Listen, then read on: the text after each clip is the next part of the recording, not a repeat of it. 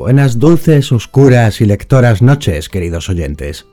En Leyendo hasta el amanecer, volvemos en esta ocasión con un maravilloso y nuevo Minuto de Gloria.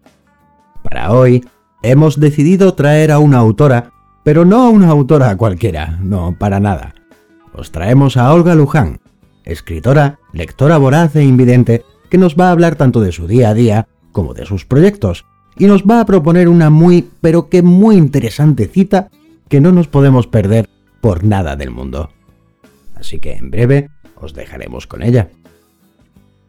Y como no, una vez más, tras la entrevista podéis escuchar los minutos de gloria de nuestros y nuestras oyentes. Bienvenidos de nuevo a Leyendo hasta el amanecer.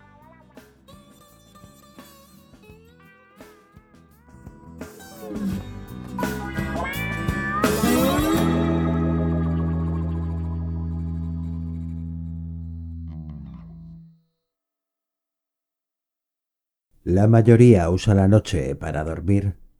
Leer es aprovecharla para vivir.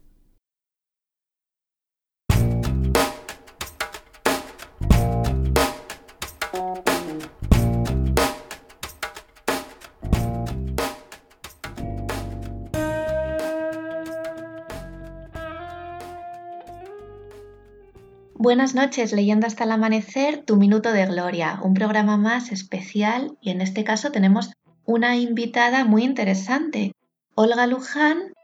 Eh, ahora nos contará ella mm, por qué su caso es tan especial. Hola Olga, bienvenida. Hola, buenas. Olga, tú eres eh, escritora, eres una gran lectora, pero también eres ciega. Sí, efectivamente, sí.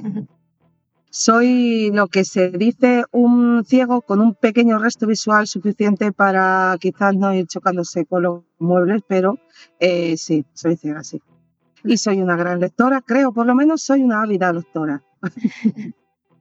Bueno, la primera pregunta que se estará preguntando todo el mundo que esté escuchando el programa es ¿cómo es posible? Pues es muy fácil y además eh, mi caso no es un caso tan extraordinario, aunque a vosotros os lo parezca y que además todo el mundo que eh, cuando escucha un relato mío, cuando hablo de libros y tal, se pregunta lo mismo que, me has preguntado tú, que cómo, cómo, lo haces para leer. Es muy fácil.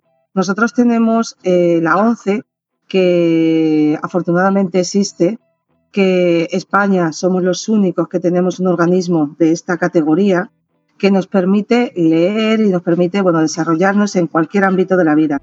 A la hora de la lectura, eh, nosotros lo hacemos todo a través de audio. Nuestra vida es a través de audio, porque evidentemente si te falta un sentido, tienes que desarrollar otros y además sacarles el máximo partido.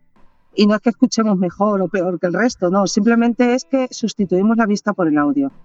Vosotros cogéis un libro, lo leéis con la vista y vais, no sé, eh, vais a la playa y miráis con la vista el horizonte y saboreáis el esplendor de la naturaleza en un campo y todo. Nosotros lo hacemos a través del oído.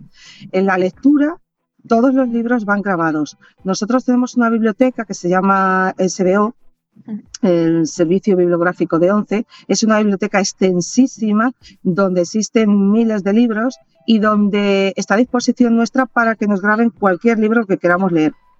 Evidentemente no nos graban mm, con la misma prioridad un libro que otro. Por ejemplo, un estudiante universitario que necesita sus libros para estudiar la carrera de Derecho, esos se graban en poquísimo tiempo, porque claro, los necesita para estudiar.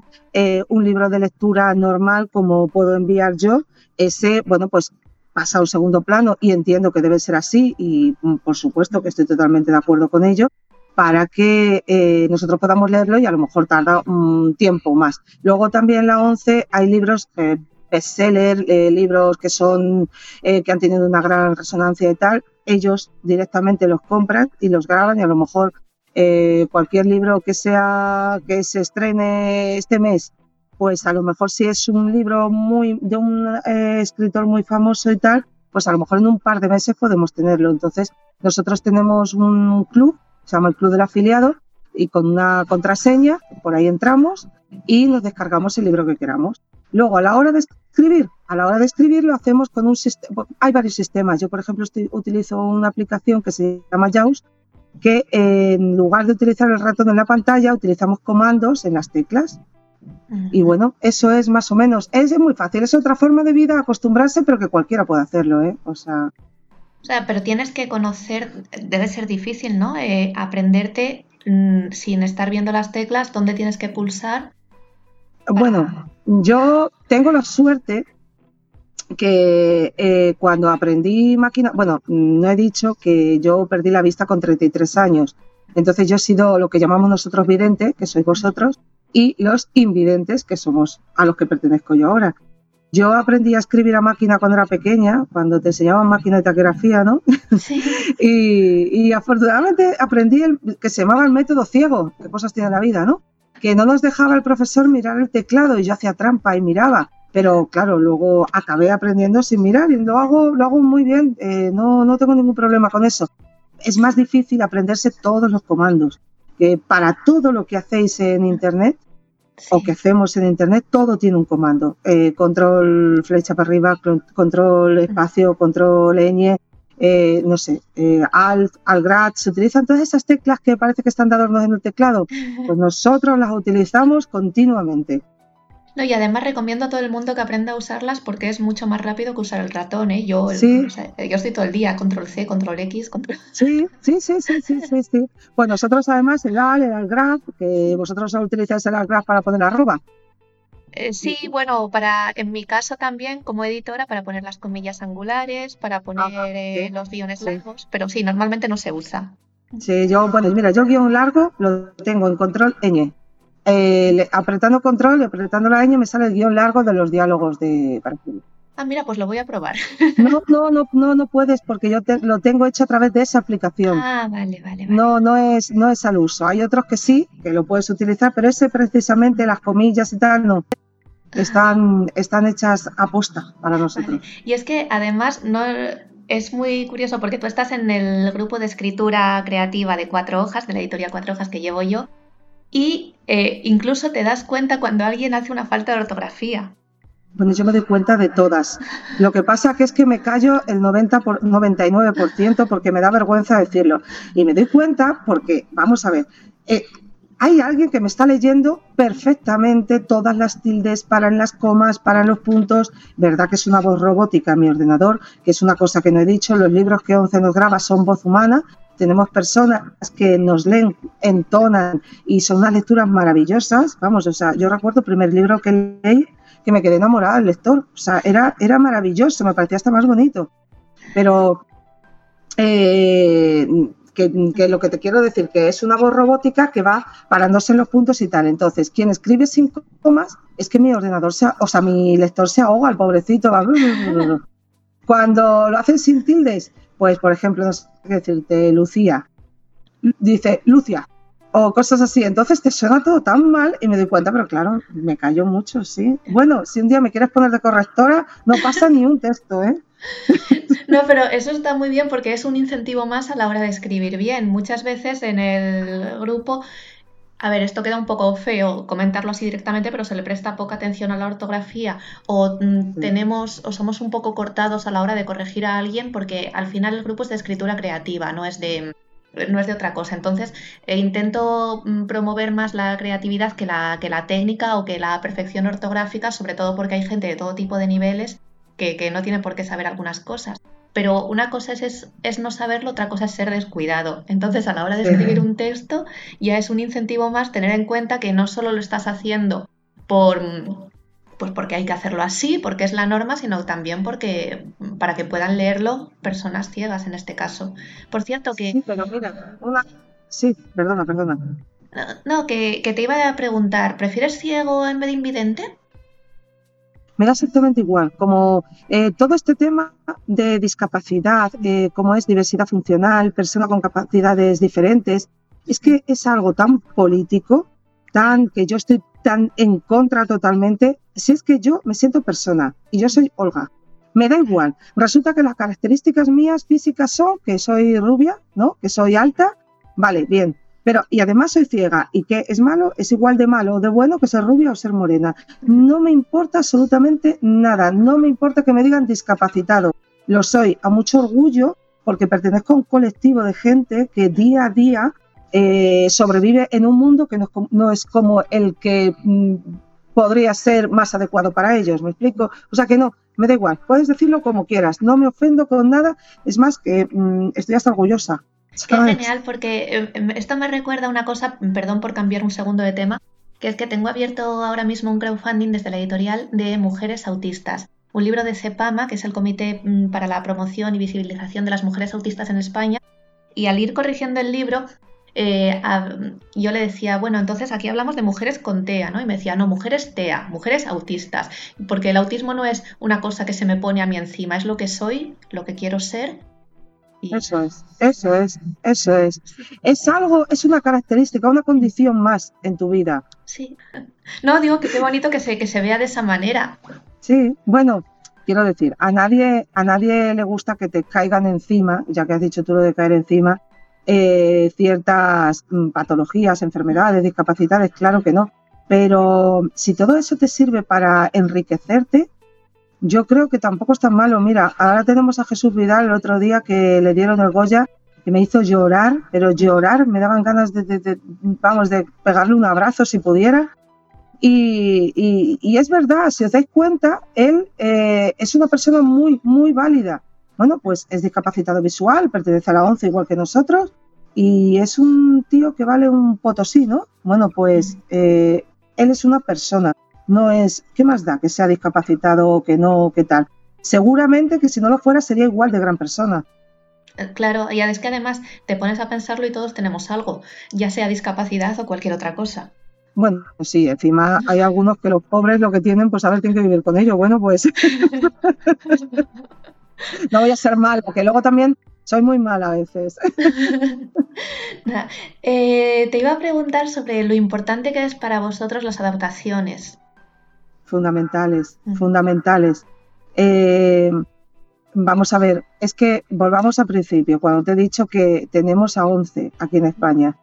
Hay otros países donde no existe y donde la gente, yo hablo de desde mi punto de vista, que es el de la ceguera, donde la gente no se puede, eh, eh, no puede manejarse igual que lo hacemos aquí. Nosotros, gracias a ello, tenemos muchísimas adaptaciones que nos facilitan la vida. Es verdad.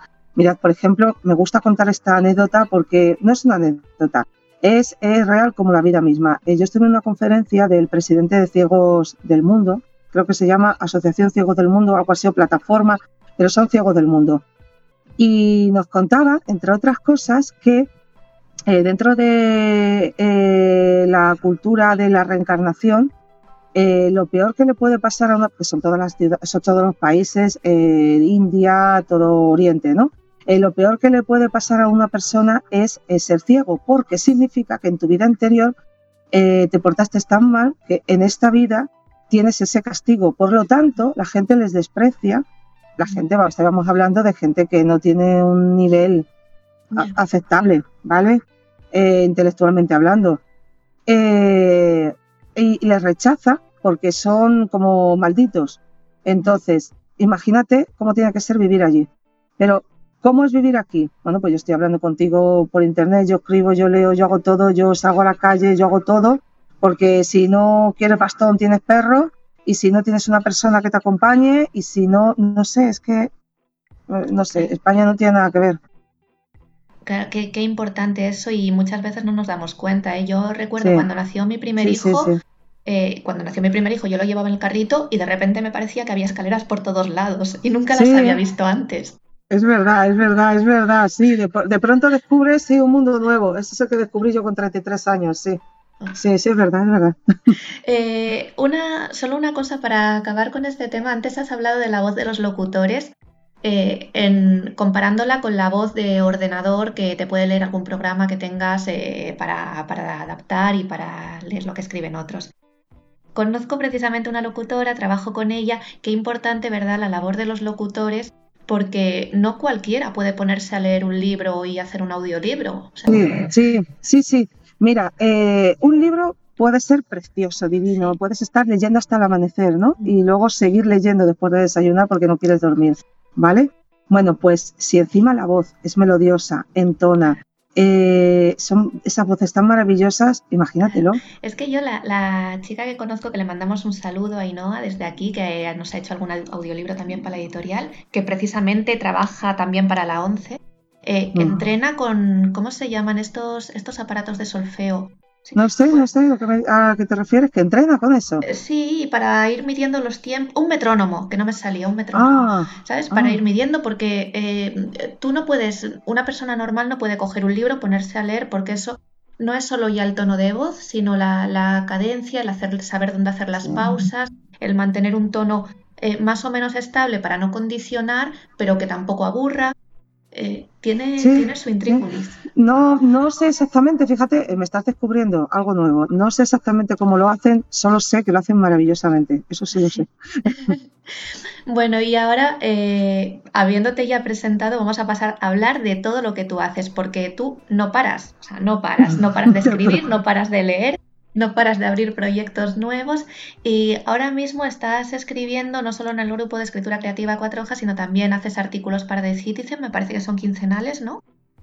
Sí, bueno, depende, tengo un poco de libertad. El mínimo es uno al mes, pero por ejemplo en diciembre publiqué tres, ¿vale? Pero normalmente es uno al mes. Y bueno, ¿qué tal te va con tus colaboraciones y tus cosas? Bueno, pues te cuento. Mm, yo no paro porque, eh, bueno, como no trabajo, claro, tengo la incapacidad laboral. Eh, yo era enfermera, entonces un mm, poco peligroso, ¿no? Una enfermera ciega, así que eso se acabó y había que reinvertirse. No me podía quedar durante un tiempo, sí me quedé eh, en casa triste y tal, pero bueno, eso duró poco. Y la reinvención pasa por hacer cosas y la mía pasa por eh, reivindicar y visibilizar, sobre todo visibilizar eh, el colectivo de la discapacidad. Me da igual la discapacidad de la que hablemos. Entonces, eh, yo leo, yo escribo y tal, pero todo eso es para mí. Ahora tenía que hacer algo también para que participara el resto.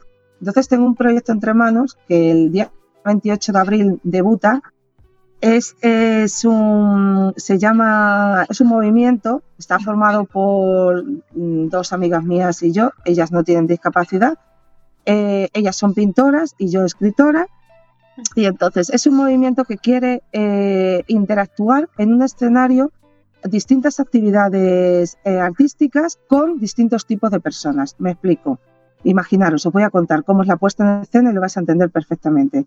Eh, un escenario limpio, sin nada, donde está una persona leyendo un relato, el relato lo vamos a poner de menos de 200 palabras para que eh, no se haga demasiado largo, una persona está leyendo, ese representa el mundo de la escritura. Otra persona está al lado sentada con, tocando un instrumento acorde al género del relato que se está leyendo. Y en una esquina está una pintora haciendo un trabajo de pintura rápida que va a durar eh, las dos horas del evento en el que luego en los intermedios de eh, cambiar cada lector, eh, ellos nos van a contar cómo, cómo, se desarrolla, qué es en la pintura, qué es el encajado, qué es el manchado, qué es hasta que llegue el final eh, del Luego todo este, o sea, del acto, todo este espectáculo, vamos a llamarlo de alguna manera, eh, va a girar siempre, queremos hacer dos al año, va a girar siempre en torno a un tema. Como el 28 de abril es la semana del libro, el 23 de abril, pues eh, el, libro va a ser, o sea, perdón, perdón, el tema, en lugar de verse del libro en sí, el tema va a ser a qué huelen los libros. ¿Vale? Entonces, los relatos tienen que ir en torno a ese tema, la pintura tiene que ir en torno a ese tema y la música tiene que ir en torno al relato en sí. Por lo tanto, también es eh, va con él. Entonces, esto va a estar eh, protagonizado por personas con y sin discapacidad, pero no se va a presentar nunca a la persona con discapacidad diciendo Pepito es ciego, Juanito es cojo. No. Eh, se va a presentar, como os he dicho antes, como una persona, porque son personas. Entonces, Juanito es escritor y Pepito toca, no sé, el violín. ¿Vale? Oh, si tú si tú ves que esa persona es ciega o es coja o es lo que sea, eso es cosa tuya, igual que he dicho antes que tú ves sus características físicas, pero eso no es importante en el evento. En el evento es que participemos todos. Y era una de, las condiciones, vamos, que tenía puesta yo que siempre tendría que haber alguien encima del escenario con discapacidad. y sin discapacidad. O sea, eh, de los tres pueden ser dos y uno, tres o como sea, da igual porque todos son personas.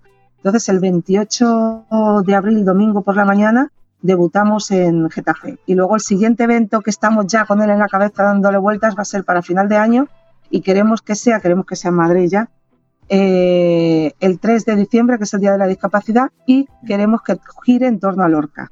Oh, qué bonito. Oye, y para participar en este evento, supongo que el primero ya tendréis cerrada, ¿no? La, no, no, no, no, todavía no, porque cerramos el 1 de abril. Eh, hay un correo que os lo voy a decir, se llama ART Fusión, que es ART Fusión, todo junto, arroba outlook.es. Y en ese correo es donde cualquiera se puede poner en contacto con nosotras. Si es a nivel pintor, lo llevan mis compañeras. Si es a nivel escritura, lo llevo yo. Y si es a nivel músico, lo llevamos todas. Vale, o sea, tanto para participar y luego el público, supongo que son sesiones abiertas.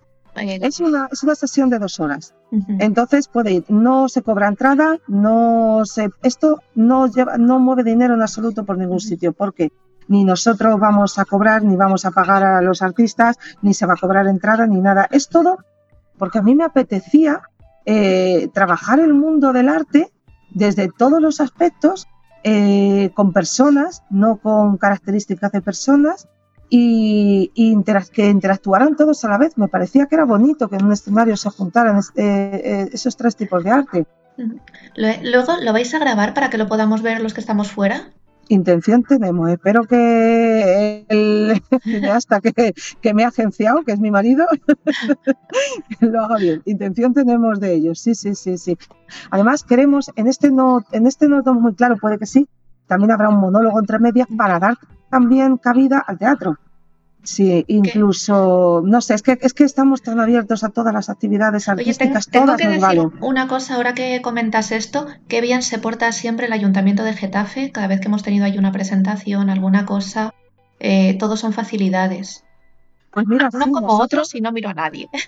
Sí, sí, sí, mira, yo mm, lo, primero que te he dicho al principio era lo de la, cuando me has preguntado discapacitado, ciego y tal, te he dicho eso es política, que yo no quiero saber nada de la política, sí. pero es verdad que mm, el ayuntamiento se ha portado estupendamente bien con nosotros, nos ha, según les propusimos el tema, eh, dijeron que sí, pero, pero vamos, sin, sin más, y nos facilitaron espacios y nos están facilitando todo. La verdad es que muy bien, muy bien, les tengo que agradecer eso, sí.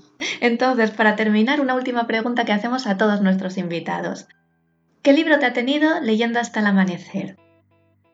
Me gustan muchísimos libros. Hay muchos que me han vuelto loca, pero te voy a decir, el que recuerdo con verdadero mm, cariño y que todavía recuerdo el nombre de, del protagonista es El hereje de Miguel Delibes, mm. con su protagonista Cipriano Salcedo. Bueno, es que creo que, es lo más bonito que he leído.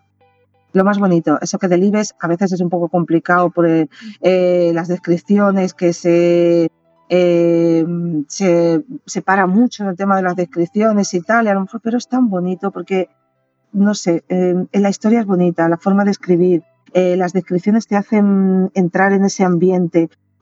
no sé, ese es mi libro favorito. El hereje de Miguel Delibes. Qué bonito, nos quedamos con la recomendación. Ayer precisamente tuvimos una presentación en Cáceres donde el autor comentó que se había inspirado, que una de sus mm, inspiraciones había sido Miguel Delibes y, y estuvimos un rato hablando sobre él. Qué, qué, bonito, un homenaje desde aquí a él. Y bueno, muchísimas gracias por, por, haber querido participar en este programa y confiamos en que más gente vaya a apoyarte, te escriban, repite el correo. Art. Sí, eh, Art Fusión, o sea, A-R-T Fusión, todo junto, arroba outlook.es. Un espectáculo súper bonito en Getafe donde se unen las tres disciplinas, pintura, escritura y música. Música. Eso. Pues muchísimas gracias, Olga, y te seguimos de cerca. Muchísimas gracias a vosotros. Un besazo grande. Hasta luego. Hasta luego.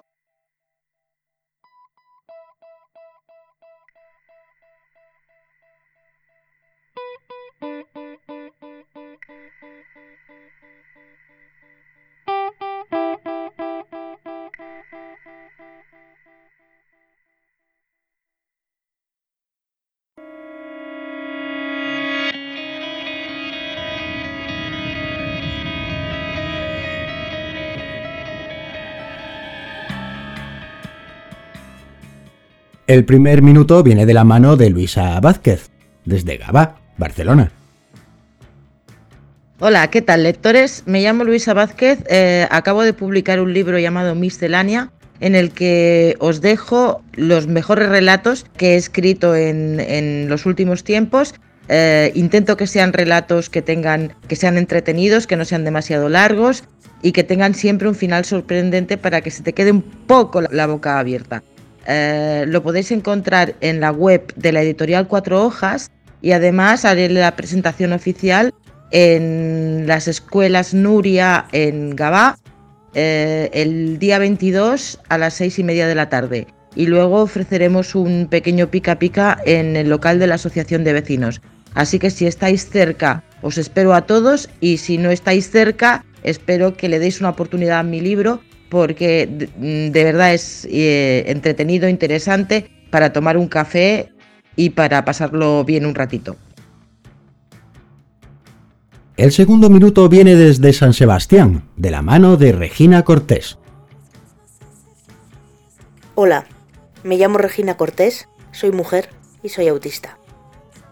Soy parte de CEPAMA, que es actualmente la única agrupación de mujeres autistas autorrepresentadas de España.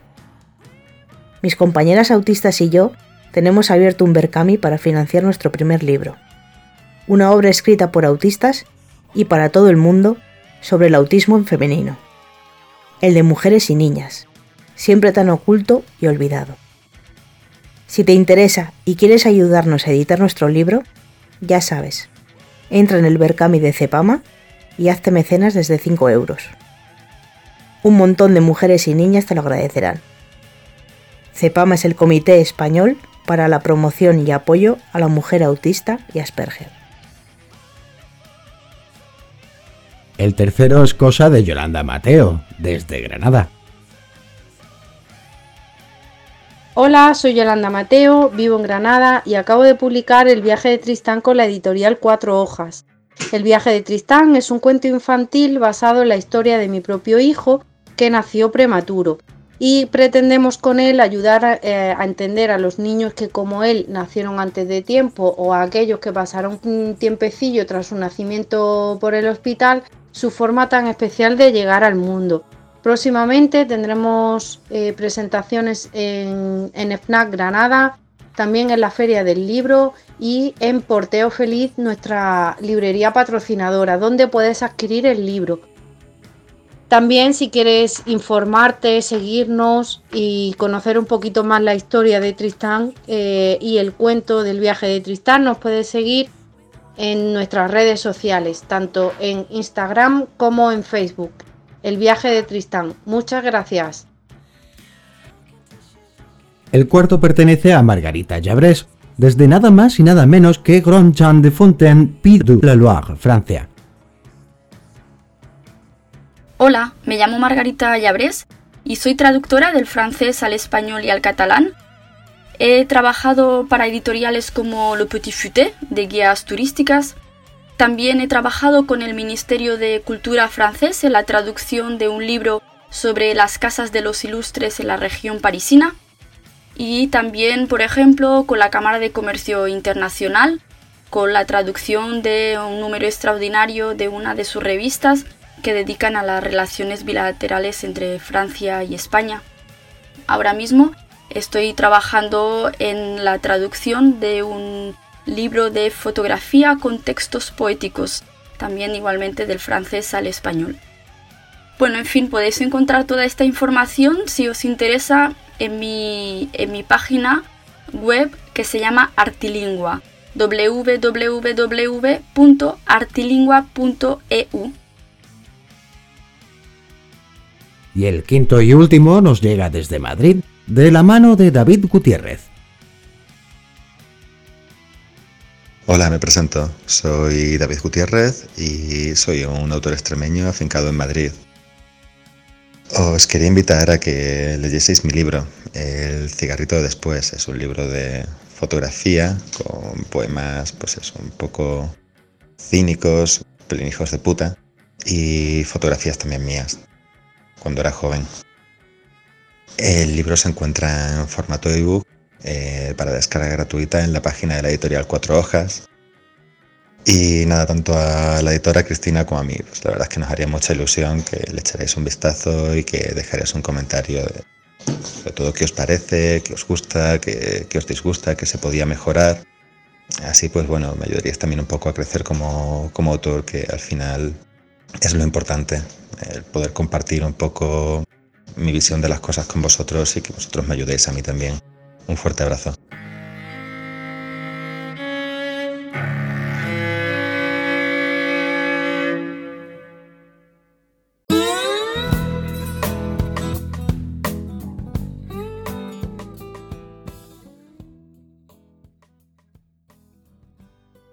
Ya sabéis, si queréis tener vuestro propio minuto de gloria, enviad vuestros audios por WhatsApp al número de teléfono 685 925758, con el más 34 delante si nos escribes desde fuera de España. Repetimos.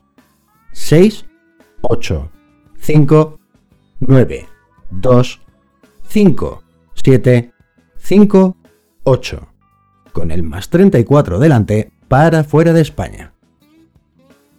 El sol, una vez más, va saliendo por el horizonte. Pero antes de abandonaros por hoy, os amenazamos con volver la semana que viene.